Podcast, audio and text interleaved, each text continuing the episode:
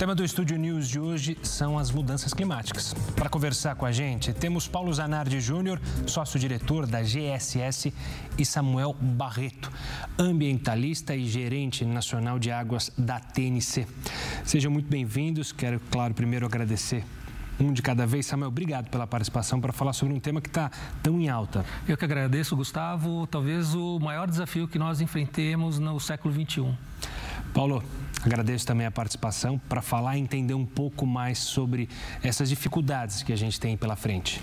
Eu que agradeço a oportunidade, Gustavo, a participação aqui, está ao lado do, do Samuel, para a gente falar e tratar um pouquinho mais de um assunto que é tão complexo, mas vamos aqui, em pouco tempo, pelo menos, tentar passar um pouquinho mais de informação para tentar ajudar todos a esclarecer e nos ajudar no combate né, a esse, esse desafio tão grande que a gente tem.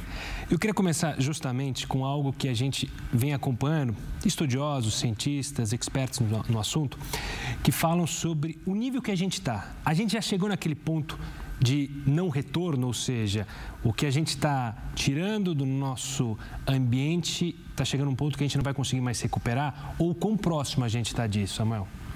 Bom, cada vez mais se aproximando desse tip point. Na Amazônia, inclusive, os especialistas já dizem que em alguns lugares já tem evidências desse ponto de não retorno, principalmente no sul da Amazônia, o que coincide com aquela região do arco do desmatamento. Alguns indicadores importantes, então, perda de biodiversidade, aumento de temperatura, redução de precipitação.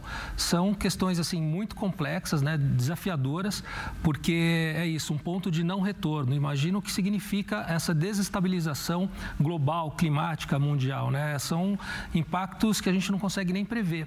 Então, dizer se a gente já bateu no teto, é, é difícil dizer que sim, né? porque a cada evento extremo, como esse que nós estamos vivenciando na Amazônia, que é a pior seca, por exemplo, do Rio Negro, desde que começou a medição em 1902, ou essa grande quantidade de chuva que está acontecendo no sul do país tem sido os piores eventos extremos. E a cada novo evento tem sido é, mais é, é, acentuado.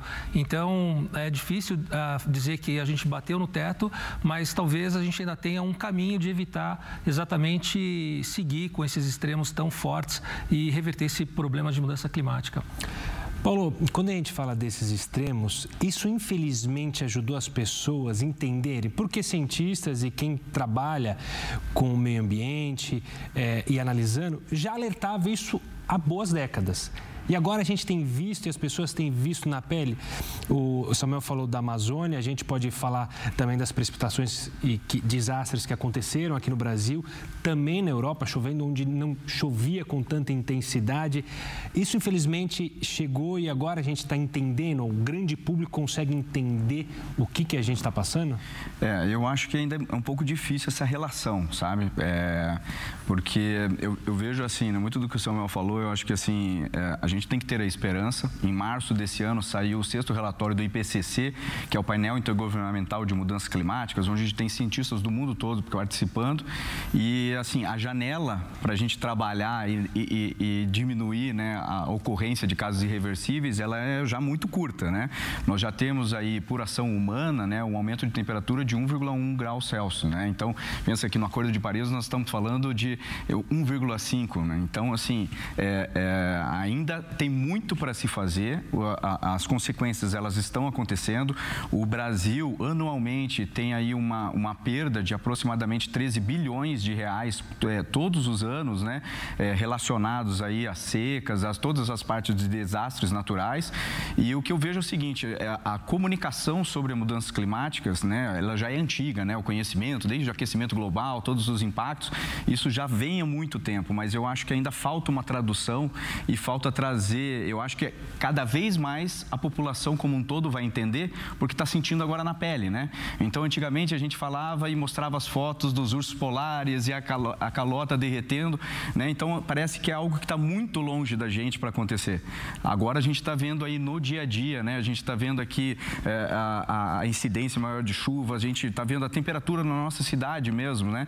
Então, assim, por exemplo, eu que sou lá de Curitiba, de repente no, no meio do inverno vem uma semana de verão verão, de repente já muda e agora a, a ocorrência de chuva que vem sendo ocasionada, principalmente esse aumento muito grande né, no sul do Brasil. Então agora a gente está sentindo esse impacto e eu acho que a gente saiu daquele. É, porque tinha muito do. Ah, mas isso é, um, é uma grande crise ambiental. Mas a crise ambiental ela gera uma crise é, econômica muito forte, né? Porque obviamente todos esses desastres nós vamos ter que fazer, recuperar áreas, recuperar cidades, né? E ela causa o que para mim ainda é o pior, né? Que é uma crise, uma crise social. Pessoas que perdem suas casas, que perdem seus empregos, seus negócios e até mesmo chegando ao óbito, né? Muitas vezes em casos de desastres, né?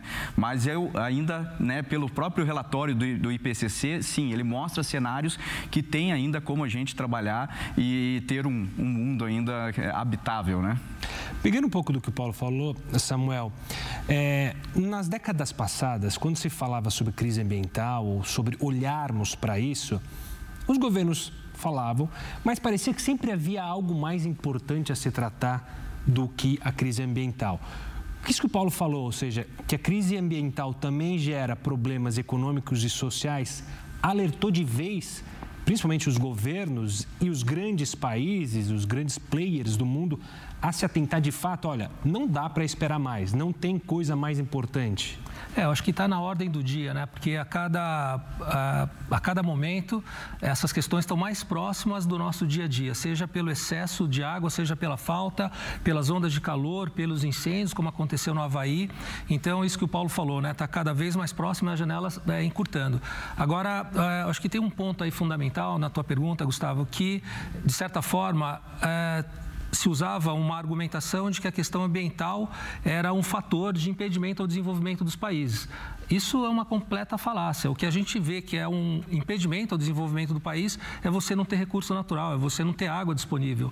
Então, o Brasil é um país, de certa forma, privilegiado. Nós temos a maior reserva de água doce do mundo, a maior biodiversidade do planeta. Então, é um, é um, um recurso que a gente não pode abrir mão e tem que saber utilizá-lo de forma sustentável, que é um pouco a nossa, vamos dizer, o nosso investimento de futuro, não só para o Brasil, mas para o planeta.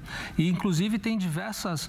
É, iniciativas né, da, bio, da sociobioeconomia que integram exatamente esse pilar social, o pilar ambiental e o pilar econômico. Então, saber usar todo esse recurso, essa capacidade ao nosso favor é espetacular. Só para dar um exemplo, né, na questão da agenda da restauração florestal no Brasil, só para é, é, atuar em relação ao passivo ambiental com relação ao Código Florestal. Nós temos mais de 22 milhões de hectares. Isso significa uma cadeia produtiva de alguns bilhões de dólares, que pode gerar emprego, pode gerar inclusão, acesso, melhoria da qualidade de vida, segurança hídrica. Então, é desse potencial que a gente está falando e que tem que ser aproveitado. Paulo, quando a gente fala sobre esses alertas, também ajuda o fato da sociedade civil agora participar, empresas também levantarem a bandeira, não deixarem só para governos falarem sobre o assunto. Isso também ajudou, nesse momento, a gente falar mais sobre o assunto e também ter ações na prática? Com certeza, Gustavo. Eu acho que a, a sociedade civil ela tem um papel importante no combate à mudança climática. Porque, quer queira, quer não, se, a gente, se existem emissões hoje, existem emissões e elas estão crescendo, porque nós já estamos com com, com um mundo com 8 bilhões de habitantes.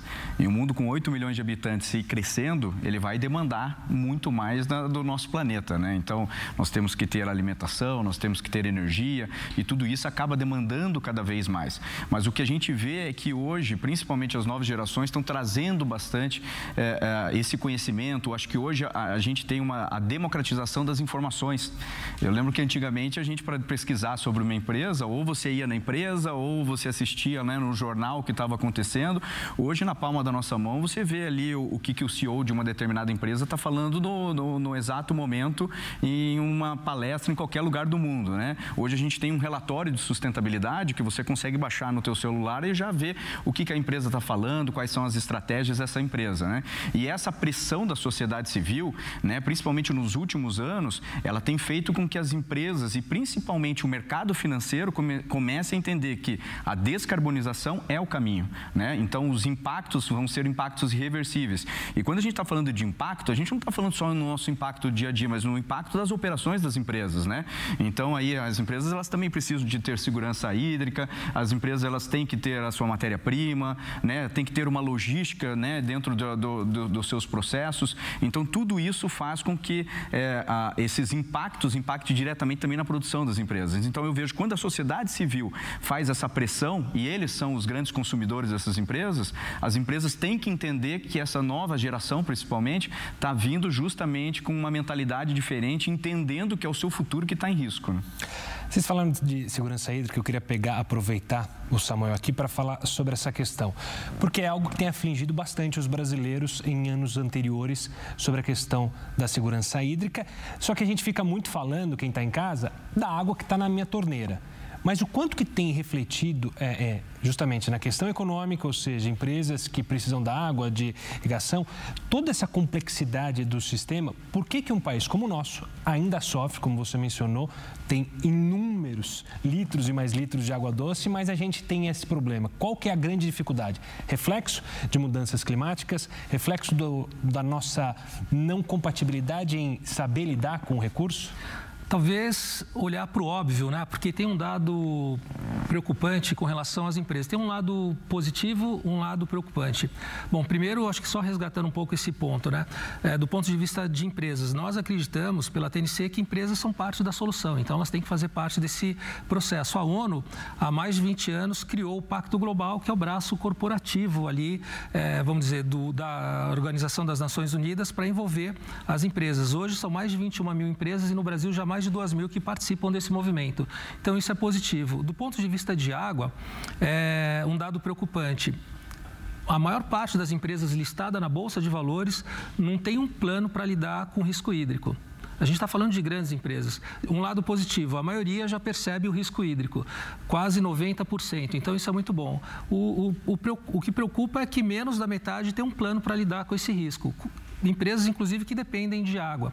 Do ponto de vista de governo, a gente percebe isso ainda de uma certa forma ainda marginal, a, a, a não ser quando acontecem essas grandes crises, né, como a que a gente passou aqui em São Paulo em 2014, 2015, que quase colapsou e que não tem um plano B para você atender 200 mil pessoas, o que dirá 10 milhões de habitantes na região metropolitana de São Paulo. É, como a gente viveu há três anos, dois anos atrás, com a seca na região sudeste e centro-oeste, que impactou os reservatórios de geração de energia. 70% da geração de energia é, no Brasil, das hidrelétricas, está na região sudeste e na região centro-oeste. Tinham usinas que estavam com menos de 9% de capacidade. Só que isso não é só culpa de São Pedro, porque não choveu. A gente fez um mapeamento, nessa região se desmatou em cerca de 20 anos o equivalente a 15 cidades como São Paulo, em lugares onde não deveria ter desmatamento. Então é importante ter uma ação permanente daqui para frente, porque as mudanças climáticas vão continuar acontecendo e a gente vai precisar se adaptar, porque a gente não sabe onde vai ser a próxima seca, o próximo excesso de chuva e a gente vai ter que criar medidas né, para poder criar resiliência e segurança hídrica. Paulo, o Samuel falou justamente de energia, você também tinha citado, eu queria falar sobre isso porque isso é algo que é vendido de nós brasileiros, que o Brasil tem uma energia verde, tem uma energia limpa. A gente usa as hidrelétricas e também tem caminhado na energia solar e na energia eólica. Essa é uma verdade, a gente está no caminho certo nesse aspecto, olhando para o Brasil, porque a gente acompanha o resto do mundo, tem o problema da guerra na Europa, então o uso justamente ainda de gás natural. Mas como a gente está aqui no Brasil, de fato essa é uma verdade ou não é um mito? É, a nossa matriz elétrica ela é verde, né? Então a gente tem aí um grande consumo de, de energias renováveis, né? Na sua grande maioria as hídricas, mas a gente tem um crescimento muito grande nos últimos anos, principalmente de energia solar e de energia eólica, né? Então, faz com que o Brasil tenha realmente, né, na, na, no seu consumo de energia elétrica, uma energia elétrica muito mais verde comparada ao resto do mundo, né? Então, uh, claro, né, é, o, Brasil vem num grande desenvolvimento, né? A gente tem cada vez mais consumido energia elétrica e, e esse crescimento hoje, né, dessas usinas faz com que a gente tenha, uh, digamos aí, uma descarbonização geração através desse consumo de energia elétrica. Então, a partir dessa energia elétrica, a gente tirar cada vez mais né, energias térmicas baseadas em combustíveis fósseis, faz com que reduzam as suas emissões de gases de efeito estufa. Então, hoje a gente vê que dentro dos planos de descarbonização das, das principais empresas no Brasil hoje, né, e a gente estava falando isso das grandes empresas, mas a, a gente já vê hoje as médias e pequenas empresas já olhando isso, né, já faz com que as suas metas sejam de consumir 100% de energia renovável. Né? Então, a gente tem diversas empresas já buscando isso e a gente tem também agora, nos próximos anos, a abertura do mercado livre de energia. Né? Então, antes, antigamente, só os grandes poderiam, podiam participar desse mercado livre de energia. Né? Hoje, a gente, hoje a empresa ela pode fazer um contrato, né? o que a gente chama um, um, um Power Purchase Agreement. Né? Então, é um contrato que você tem de aquisição de energia diretamente com, você pode fazer através de uma comercializadora ou diretamente com o próprio gerador. Né? Então, antigamente, esse mercado ele era só para os grandes e agora nós vamos ter a abertura para os pequenos, até chegar na hora que o próprio consumidor final, então eu lá na minha casa, vou ter a opção de escolher com quem eu quero comprar a minha energia. Né? Eu vou poder escolher por uma energia 100% renovável. Né? Então, eu acho que a gente vem crescendo bastante, é um mercado que está, é, o mercado livre de energia já é um mercado bem amadurecido, mas agora a gente tem, acho que essa grande novidade dentro desse mercado, que é a abertura para os pequenos também consumidores. Né? E isso vai fazer com que a gente auxilie na descarbonização. Eu quero entrar muito nesse assunto do mercado de carbono, mas antes eu vou pedir uma licença para ambos para chamar um rápido intervalo. O Estúdio News faz essa pausa e volta em instantes. Não saia daí.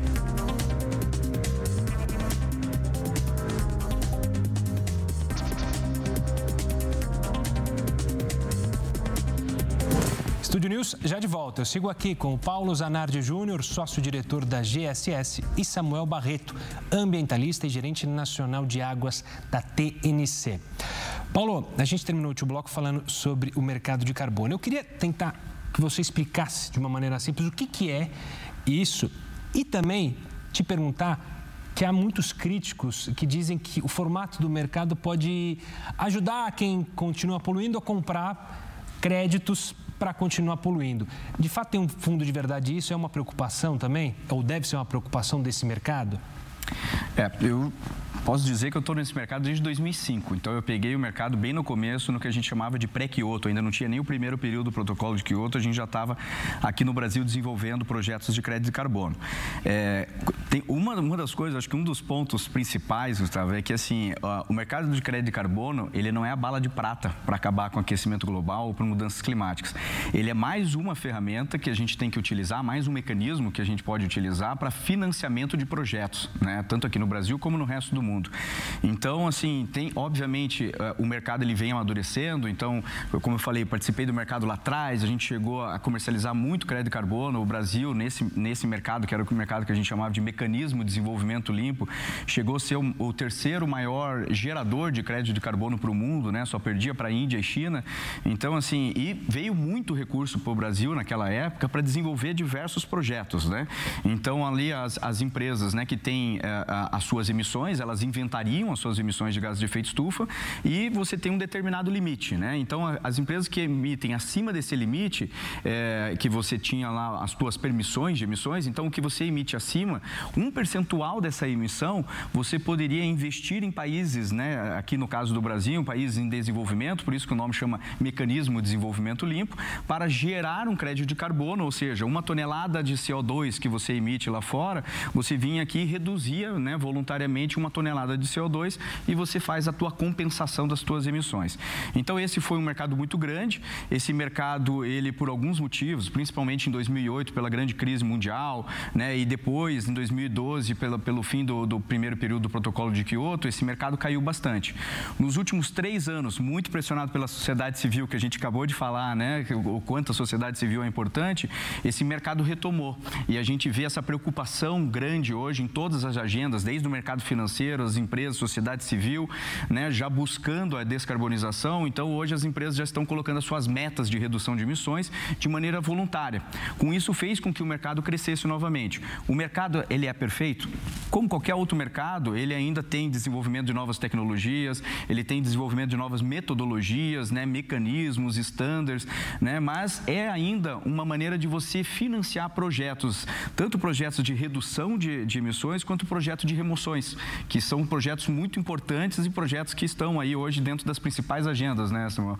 Então eu vejo assim que é, não é a bala de prata, não é o mercado de carbono que vai fazer com que a gente pare, né, que a gente pare de aquecer o nosso planeta, mas ela é sim uma das soluções e ela vem cada vez é, mais sendo uh, criticada, mas ao mesmo tempo melhorada. Claro. Então, claro, você tem que entender bem desse mercado para você é, saber buscar o que, que é um grande standard, o que, que é um projeto que realmente tem integridade, adicionalidade, né, para você participar dentro desse mercado. Samuel, eu queria tentar entender agora e que você me explicasse, me ajudasse a explicar com o Paulo. A gente falou de mercado de carbono, é uma iniciativa que envolve governos e grandes empresas, apesar de abrir espaço para médias e pequenas empresas. Mas como que a gente pode influenciar o CPF, não o CNPJ? Ações funcionam ações para incentivar, por exemplo, um consumo mais limpo?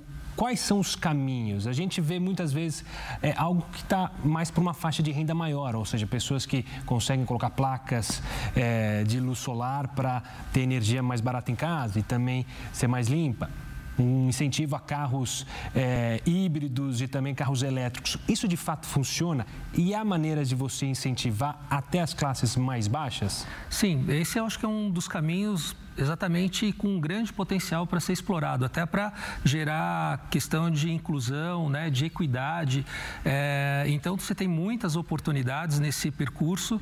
Por exemplo, na questão mesmo da geração de energia, você tem estímulos, é, às vezes até de subsídio para você acessar e ter é, direito de ter energia e depois de um tempo, como o Paulo falou, você devolver isso na rede e aquilo passar a gerar é, uma renda extra. Mas tem também aquilo que a gente escolhe com poder de compra que cada um tem. Né? O produto que você escolhe no supermercado, na, na, na gôndola do supermercado, nas escolhas que quando você escolhe uma roupa, né? ainda é muito difícil de você poder perceber é, aquele produto que tem uma empresa por trás, que tem uma responsabilidade socioambiental daquela que não tem. Mas cada vez mais as empresas também estão se antecipando, os governos estão atuando para criar essa transparência, esse caminho para que a sociedade possa escolher escolher. E muitas empresas já estão, inclusive, se antecipando a esse processo, porque entendem que tem questões de reputação. Então, uma empresa, quando ela é pega com uma questão de mão de obra é, infantil, é, mão de obra escrava, aquilo tem um impacto danoso. Isso só para falar de um extremo. Mas a questão tem vários outros produtos que as empresas já estão também se antecipando a essa nova tendência de pressão da sociedade. Então, é, eu acho que assim é, é, um caminho que a gente tem que cada vez mais apostar. É, e, e também acho que criar uma é, desmistificar de certa forma onde que estão é, esses caminhos, né? Quer dizer, traduzir para a sociedade um pouco desse percurso. Posso só, claro. só para complementar? Eu acho que tem um, tem um ponto que é muito interessante, porque quando a gente fala sobre todas essas questões, e é claro, né, quando a gente vê assim as grandes ações que estão sendo realizadas, descarbonização, você, às vezes você olha e você fala, ah, é um governo que está, então o governo tem né, capacidade de buscar fazer uma ação como essa. Daí a gente fala de, de grandes empresas, daí você fala assim, pô, mas uma grande empresa, ela tem uma equipe, ela tem verba para isso, né? É, mas eu acho que ainda falta muita comunicação. É, e as empresas, elas estão entendendo isso, que não adianta elas estarem engajadas e o seu consumidor também não está engajado. Ao mesmo tempo que eu vejo que é, a, a, pessoa física, né, como você falou, o CPF, ele tem, tem muito que ele pode fazer, é, não, não, sem necessariamente ter um investimento em si. Eu posso, por exemplo, deixar o pneu do meu carro sempre calibrado. Se eu deixar o pneu do meu carro sempre calibrado, eu vou consumir menos combustível. Eu posso não instalar a geladeira do lado do meu fogão, que eu não vou ter tanto consumo de energia elétrica. Eu posso optar por ir na padaria da, minha, da esquina da minha casa a pé, ao invés de ir de carro. Posso ver, né, na minha cidade, tem uma ciclovia, eu posso usar também a bicicleta. E eu acho que, assim, essa mentalidade, essa, eu acho que, assim, trazer essas informações, trazer essas dicas, elas são muito importantes para que todos consigam é, se engajar com isso, né? E eu vejo dentro da escola também, sabe? Então, hoje, trazendo lá, por exemplo, nós criamos um, um programa dentro da GSS que foi muito porque a minha filha falou dentro da escola dela que, é, que o pai trabalhava lá, que ia para a Amazônia, que o pai trabalhava né, é, com aquecimento global e tudo mais. E aí ela, a, a professora da escola falou assim: ah, ele pode vir aqui fazer uma palestra? E nós criamos aí dentro dessa, de, por causa dessa, dessa chamada, né, digamos assim, da escola, nós criamos um, um programa que chama Agente do Clima, que está hoje lá no site da empresa, mas aonde a gente passa as informações para as crianças. E se você visse o engajamento dessas crianças, quando a gente fala da importância da floresta, da importância da floresta amazônica para a água aqui no sul do Brasil, da importância da, da, hoje das espécies, de cuidar da flora, de cuidar da fauna, é a coisa mais linda quando você vê o engajamento dessas crianças. Por isso que eu acho que essas novas gerações, elas com certeza vão ser a solução para o nosso futuro. Claro, eu só ia passar para você, Samuel, porque a gente vê muito isso acontecer, por exemplo, em regiões litorâneas, em cidades litorâneas, em que há projetos, um projeto Amar, ou cidades é, em que usam muito da, é, da floresta, mas às vezes no, nos grandes capitais falta um pouco disso que o Paulo falou, né, Samuel? Sim, mas acho que assim o telespectador que está nos assistindo agora vai perceber já um ato que todo mundo praticamente já está fazendo.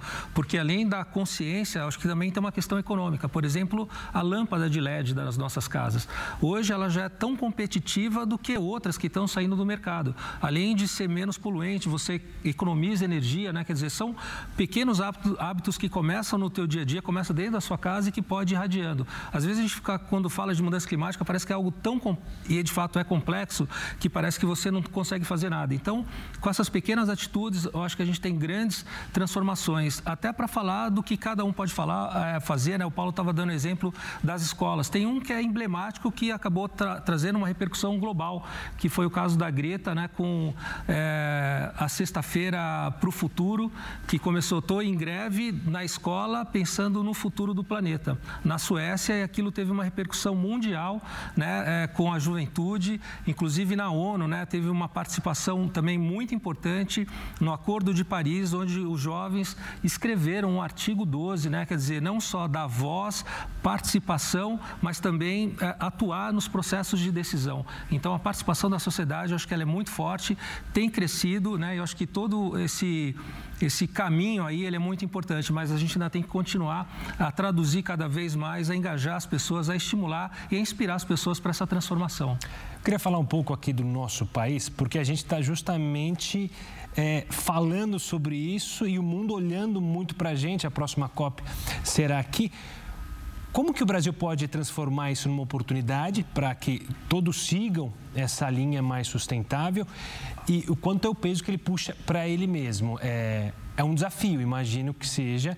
Vai ter o mundo inteiro olhando por causa da COP. Como é que vocês veem a participação brasileira, a participação do Brasil nesse caminho do mundo olhando para o meio ambiente? É, eu, eu acho que o, o, Brasil, e acho que o Samuel vai concordar comigo, que nós somos os protagonistas, né? Porque o Brasil ainda tem floresta em pé, o Brasil ainda tem uma economia punjante, uma economia jovem, que, que vai poder trabalhar muito isso, né? A nossa próxima COP agora, que vai ser até agora, e começa agora no dia 30 de novembro, vai ser em Dubai. E 2030 é. vem a de Belém, Belém, né? Então, assim, é um grande marco, né? Pro, pro, desculpa, a COP30 vai ser em Belém, daqui dois anos. Vai ser um grande marco para o Brasil, obviamente, né? O Brasil agora que está passando também por um momento muito importante.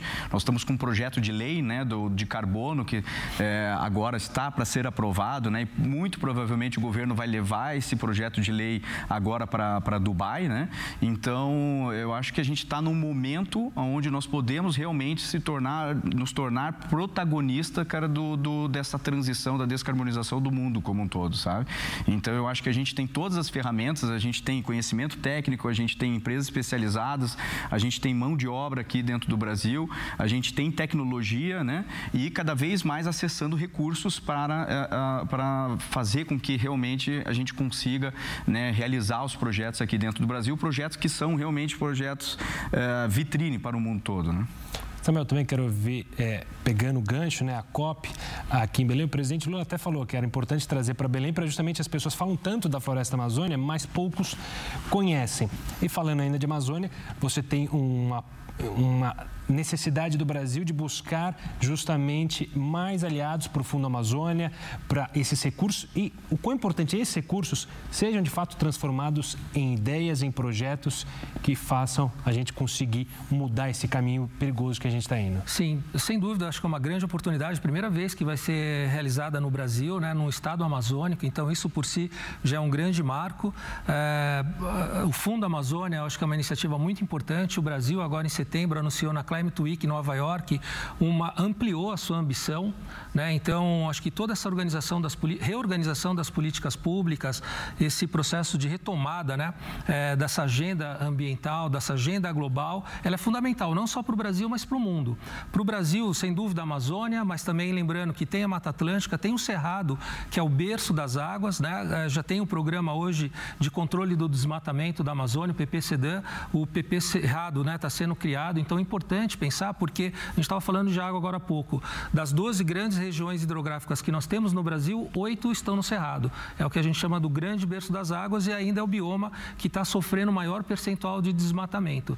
Então é importante pensar como equacionar é, o desenvolvimento, é, econômico, com a proteção, conservação ambiental, com a inclusão social. Então, por exemplo, a sociobiodiversidade é uma grande potência que o Brasil tem.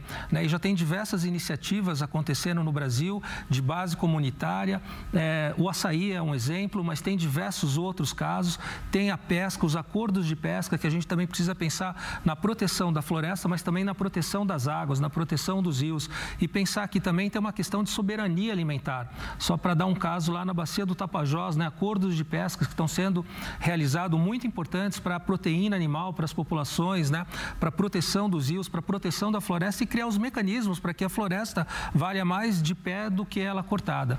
Então, acho que o Brasil, como o Paulo falou, né, é um país não só protagonista, pioneiro nessa, nesse sentido e é fundamental que isso seja cada vez mais consolidado como um caminho sem volta. Com certeza. Não, e, e, só um ponto, porque por isso que é importante, né, a gente, porque a gente está vendo assim, ó, é o mundo inteiro olhando para a gente, né? Eu também participei lá da, da Climate Week em Nova York e era muito bacana ver os eventos brasileiros e a quantidade de gente do mundo todo participando.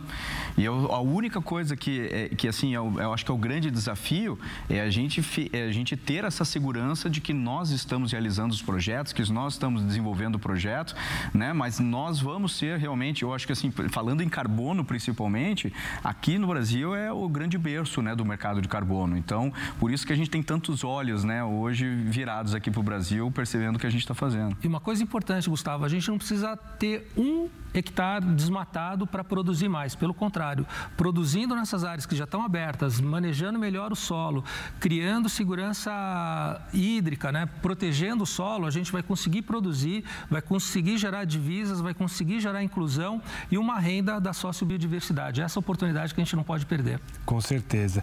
Olha, infelizmente nosso tempo acabou, mas a conversa foi ótima. Queria agradecer o Samuel pela presença. Até uma próxima, Samuel. Até uma próxima. Eu que agradeço, Paulo, Gustavo. Paulo, obrigado pela participação, enriquecendo esse debate, para a gente entender justamente quem está em casa, o mundo que a gente está vivendo, o papel que cada um tem em casa e também o nosso país. Não, eu que agradeço e eu quero deixar essa, uma mensagem positiva de que, assim, juntos nós vamos conseguir descarbonizar o nosso planeta e nós vamos conseguir deixar para as próximas gerações um planeta que possa ser habitável do mesmo jeito que a gente hoje usufrui dele. Juntos achamos o caminho. É Exatamente. O News de hoje fica por aqui. Eu conversei com o Paulo Zanardi Júnior, sócio-diretor da GSS, e o Samuel Barreto, ambientalista e gerente nacional de águas da TNC.